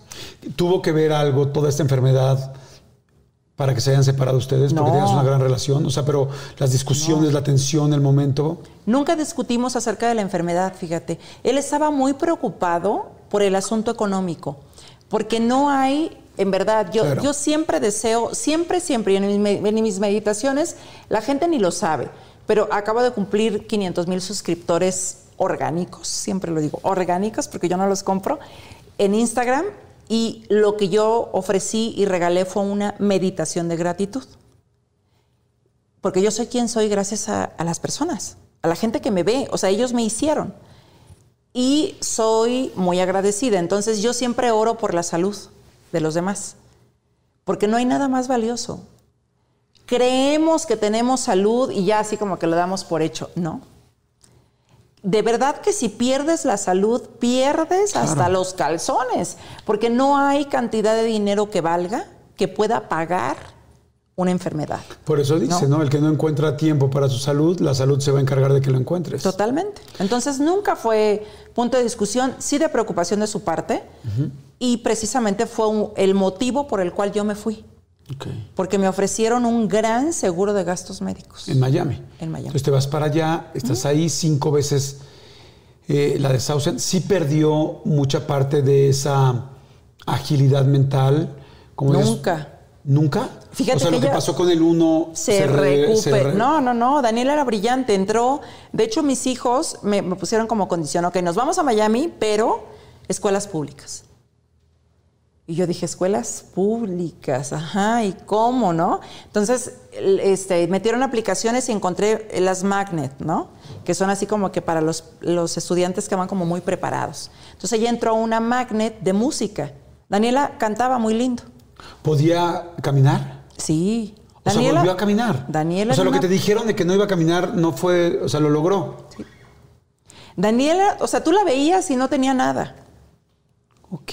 Sí, Daniela no, o sea, en ella no pasaba nada. De hecho, eh, uno de sus proyectos de vida era dar conferencias gratuitas para demostrarle a las personas que sí se podía salir adelante. Durante todos estos 20 años tenías miedo de que las cosas no siguieran tan bien y que muriera. Claro. O sea, nunca te diste al 100% por ya esto se acabó. No. O sea, siempre existe la posibilidad. De hecho, fíjate que yo hoy tengo un TOC, creo, que me dejó... eh, Y los últimos tres años de Daniela fueron muy complicados. Especialmente dos, los últimos dos, digamos, o sea, los más así críticos, porque Daniela vivía en la parte de arriba y yo en la parte de abajo. Tengo un departamento de dos pisos. Y ella no quería dormir conmigo y yo también decía, por la cuestión de energética y demás, está bien. Pero sin que tuviera monitor, yo no dormí corrido, digamos, tres años de mi vida. Porque yo estaba constantemente despertándome. Porque salí varias veces este, de urgencia en la ambulancia hacia nutrición. Es porque escuchaba así como que me despertaba y Daniela que se paró al baño y se quedó inconsciente Wow. porque se desconectaba del oxígeno. Entonces vivió mucho.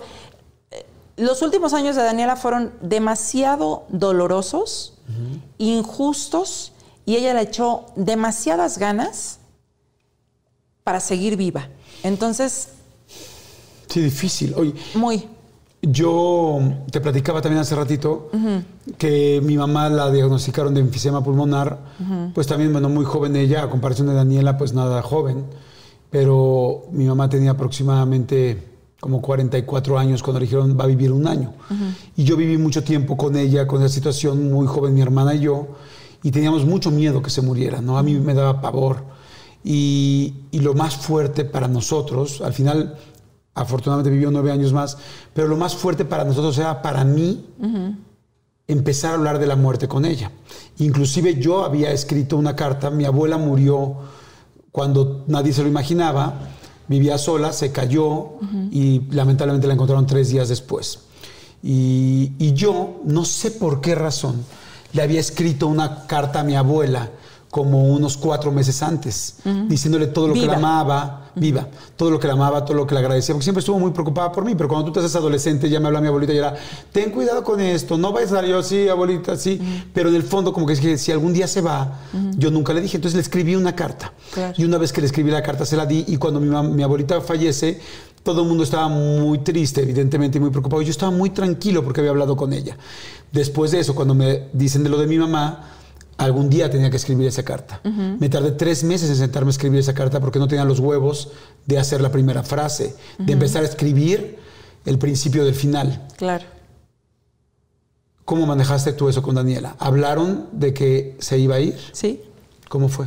Ella me, prácticamente me pidió permiso porque estábamos en el hospital, estábamos en nutrición y este, ella ya no quería comer, entonces yo le llevaba comida.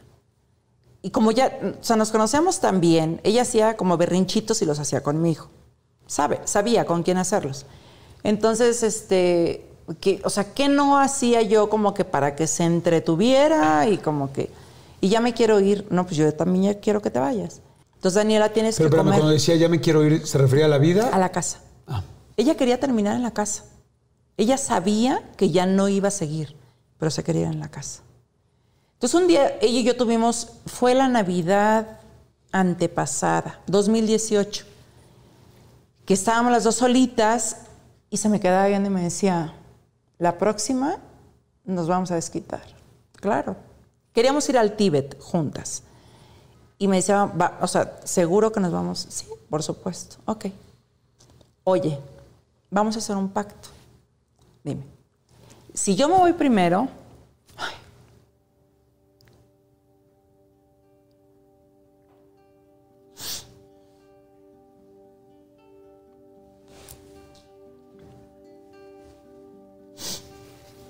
conste que no lo quería hacer.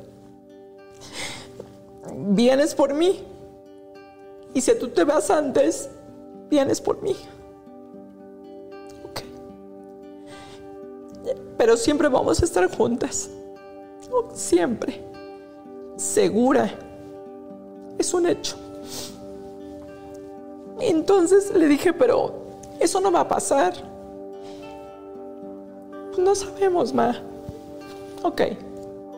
Daniela, si tú no vienes por mí y te vas antes, te la vas a ver muy mal. Te prometo. Le dije, mira, mi papá siempre me decía que se debe estar muy bien del otro lado, puesto que nadie ha regresado. Y se reía. Me decía, pero si se está padre allá, yo vengo por ti. Va. Cuando esto pasa, o sea, cuando eso fue diciembre de 2018, iba ella a una revisión en, creo que entró en julio. Iba al hospital, me dijo, mal rato vengo, sí, oye, vamos al cine, sí, y ya no salió del hospital. Fue julio del 2019. Me habla y me dice, pues que me tengo que quedar. ¿Y ahora por qué? Traía un catéter y, le molestaba mucho el catéter.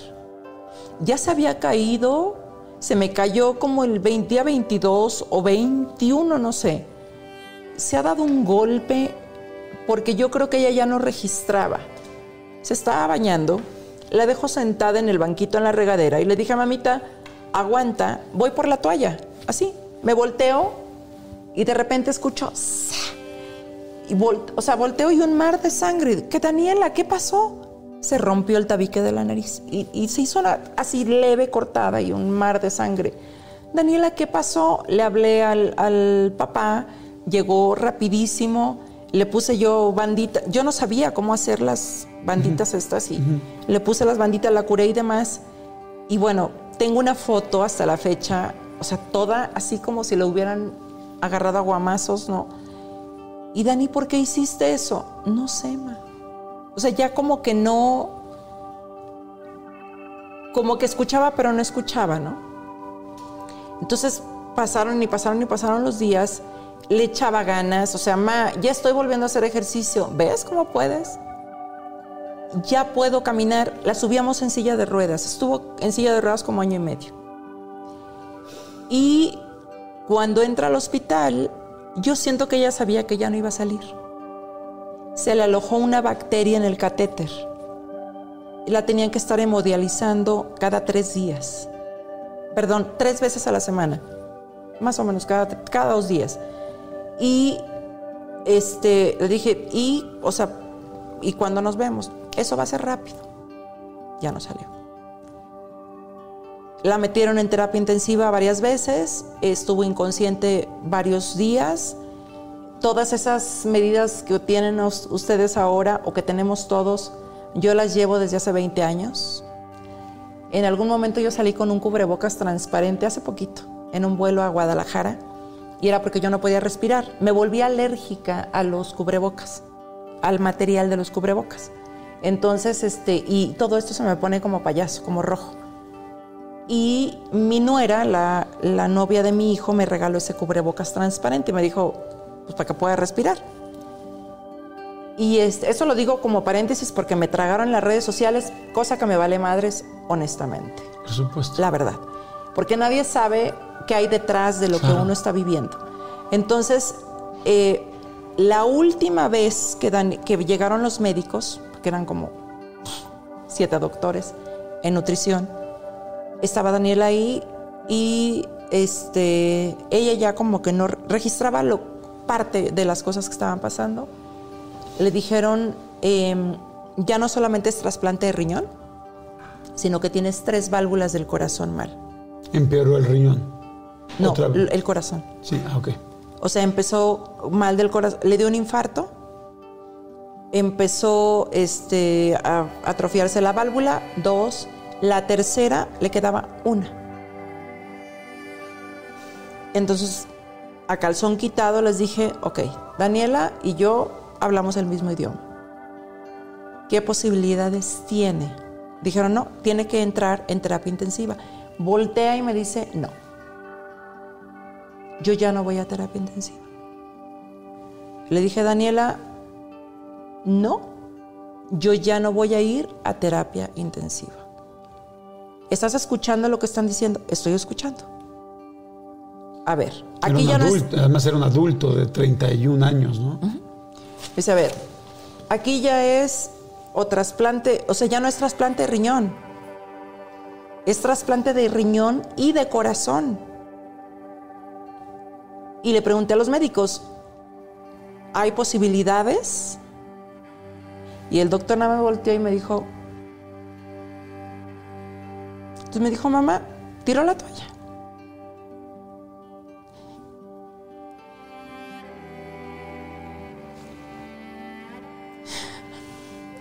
Pues ahí quedó.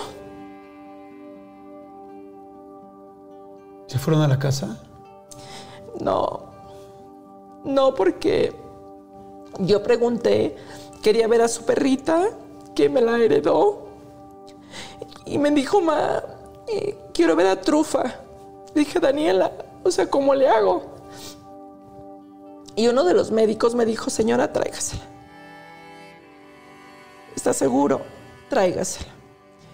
Le digo, la voy a bañar y, o sea, si es su última voluntad, tráigasela. Llegó Trufa, la metimos como que sabía, la metimos, este, se la pusimos en el cuerpo, la vio, Trufa como que la olió, la abrazó y después habló con su hermano, con José, el más chico. Se despidieron, se fueron a despedir todos sus primos y le dije, oye, ¿me dejas darte un beso? Me dijo, no. Le dije, ah, no. Se rió. No. Le dije, ¿es en serio? Y me, y me agarró, me besó y me dijo, "Eh, nada más te pido, sé fuerte. Y pues aquí estoy. Corazón. Hace, hace rato te pregunté que, que cómo eras una mujer tan fuerte. Y ahora lo entiendo. Es una promesa de la, de la persona, una de las personas más importantes de tu vida, de tu hija. Sí. No te quiero, no te quiero preguntar más porque evidentemente es un tema fuertísimo. Y yo creo que todos los que tenemos la fortuna de ser padres, sabemos lo fuerte que puede ser una cosa así. Pero estoy seguro que Daniela se fue orgullosa porque además me gusta hasta esa última broma de te puedo dar un beso y es porque para mí significa no me quiero despedir. Sí. Así es. Y, y- y yo siento que no se fue, Jordi. Yo Exacto. siento que está conmigo siempre, ¿no? ¿Has sentido de alguna manera un... ¿Has sentido de alguna manera que se representa? Porque las personas que hemos perdido a alguien muy cercano, yo por ejemplo cuando me preguntan de mi papá o de mi mamá, que es muy distinto porque evidentemente esa es la, un poco la cronología de la vida, en este caso es algo muy fuerte, pero cuando me preguntan, digo, es que siento más cerca a mi mamá que nunca, es que siento a mi papá más cerca que nunca. ¿De alguna manera has sentido identificada a Daniela o que te mande algún mensaje o con alguna imagen de algo? Últimamente tengo tres semanas soñándola. Y ella me dijo, "Te- tenemos un bebedero de colibríes este, en la casa de ustedes. Gracias. Tengo un árbol enorme donde hay nidos y demás. Y cuando falleció, bueno, no, cuando trascendió Cristian, Cristian hablaba mucho con nosotros. Y, y, este, le daba muchos ánimos a Daniela. Cristian tuvo dos hijos y veía a Daniela como su hija. Entonces le decía a Daniela esto y el otro, quién sabe qué, quién sabe cuánto. Y bueno, tengo audios de Cristian carcajeándose y era realmente una persona muy, muy sui generis que, que mucha, muy poca gente conoció excepto su familia, sus hijos, Humberto. Y cuando. ¿Cristian falleció antes que Daniela? No, para mí 2019... O sea, tu mejor amiga. partió Mi hermana. Mi hermana, mi confidente, mi, o sea, no, no. Cristian tenía una bronca y se iba a mi casa y yo tenía una bronca y me iba a la suya y teníamos un lugar que le llamábamos la oficina en Brickell Key, que, era una mesita y todo pasaba ahí, en la mesita. Entonces decíamos, me decía, no mames, porque yo era muy mal hablada. No mames, no, no nos apartemos de aquí, todo pasa, y quién sabe qué, ¿no? Cosas así. Era, era muy linda. Y después se fue Daniela.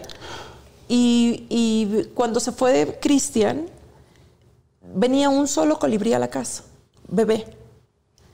Y Daniela me decía, cuando yo, si yo me llego a ir, yo voy a venir como colibrí.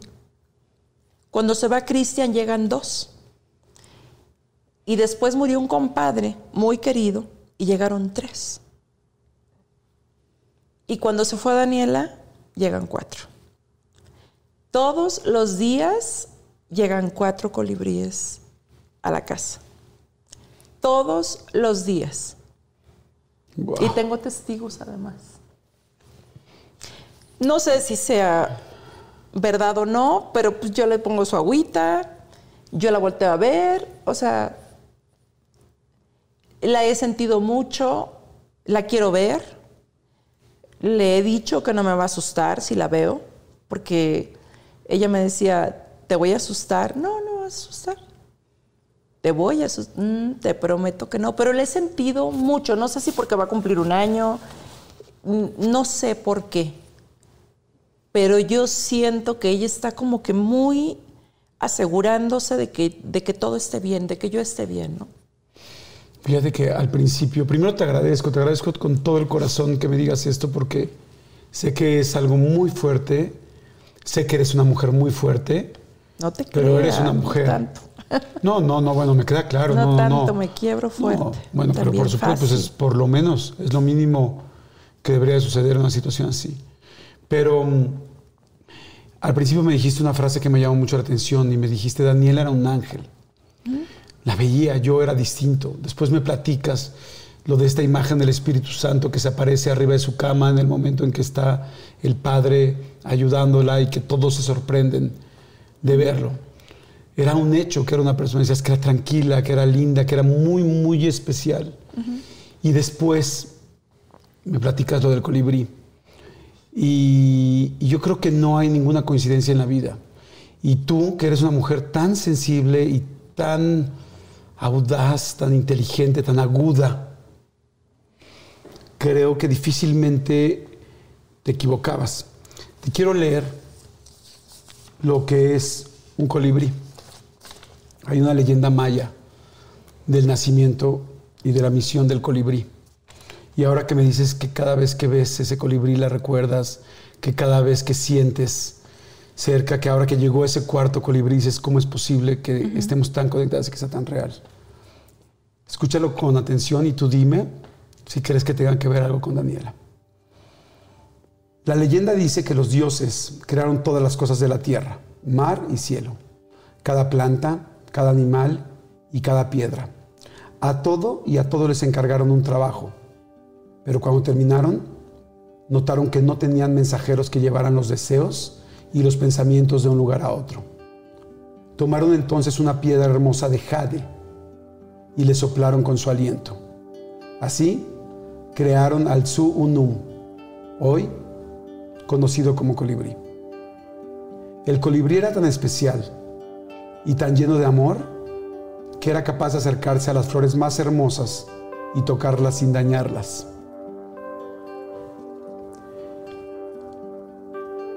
Tan bonito que reflejaba todas las emociones de sus mensajes en su plumaje. Nadie tenía derecho a tenerlo amarrado, pues fue hecho para vivir en total libertad. Por eso, se dice que nunca verás a un colibrí en cautiverio, porque es libre y siempre lo será. Si por alguna razón llegaran a capturarlo, se marchitará y morirá.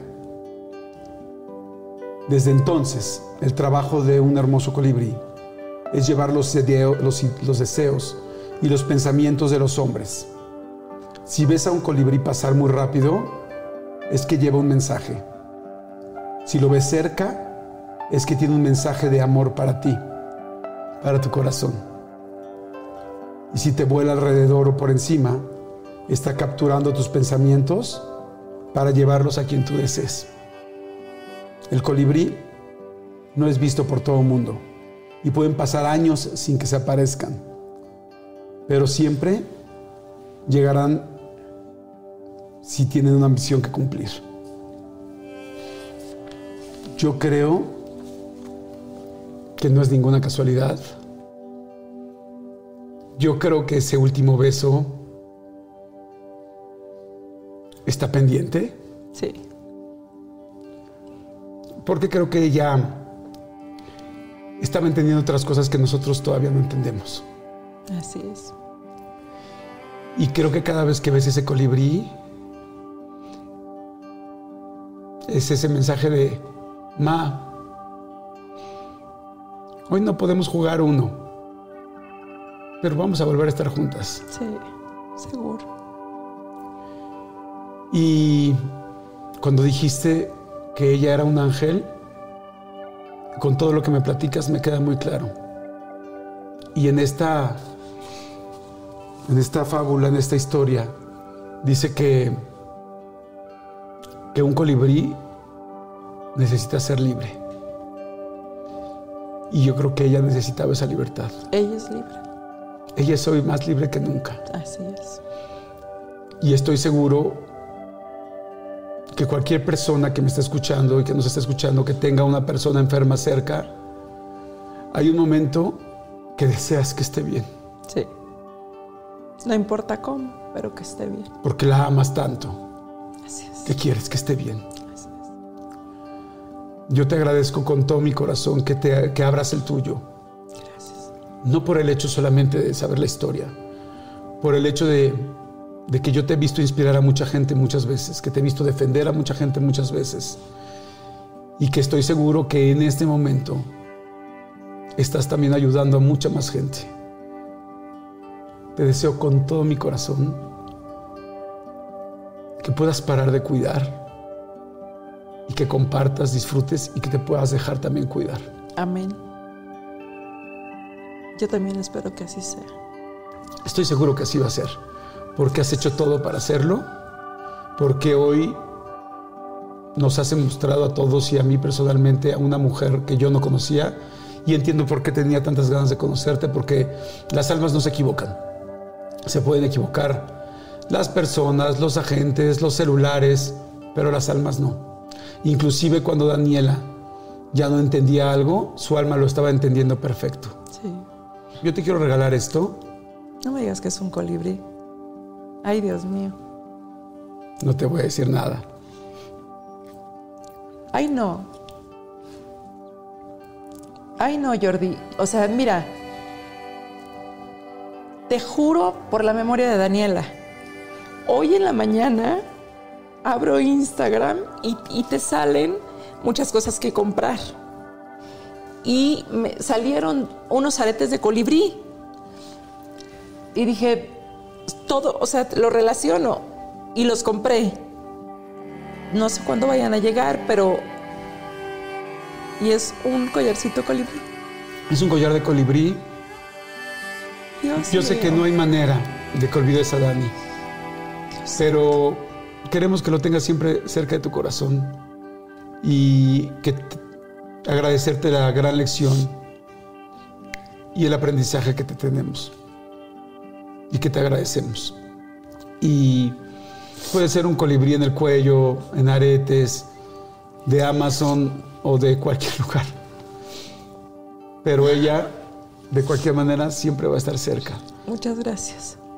Gracias a ti por el programa. De los mejores regalos que me han dado en mi vida. Y me han dado muy buenos cerdillos de compromiso.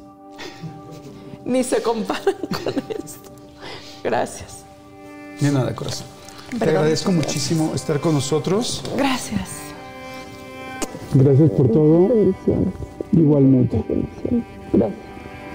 Muchas gracias. Gracias por estar aquí. Gracias a ustedes. Gracias. Ya ni dije la última y nos vamos. Porque, No, bueno. Porque me fichaste todo el tiempo. No, no es cierto. No es cierto. Miren, yo voy bien. Y gracias, gracias, gracias por sus likes, gracias por su vibra tan linda, gracias por compartir y compartan con toda la gente que crean que este mensaje les puede ayudar y llegar. Muchas Les gracias. va a ayudar. Gracias a ti. Muchas gracias. Gracias.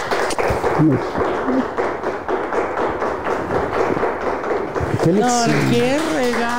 No, te juro. Mira, ahorita, ¿me pasas mi, mi cero? Ay, Dios.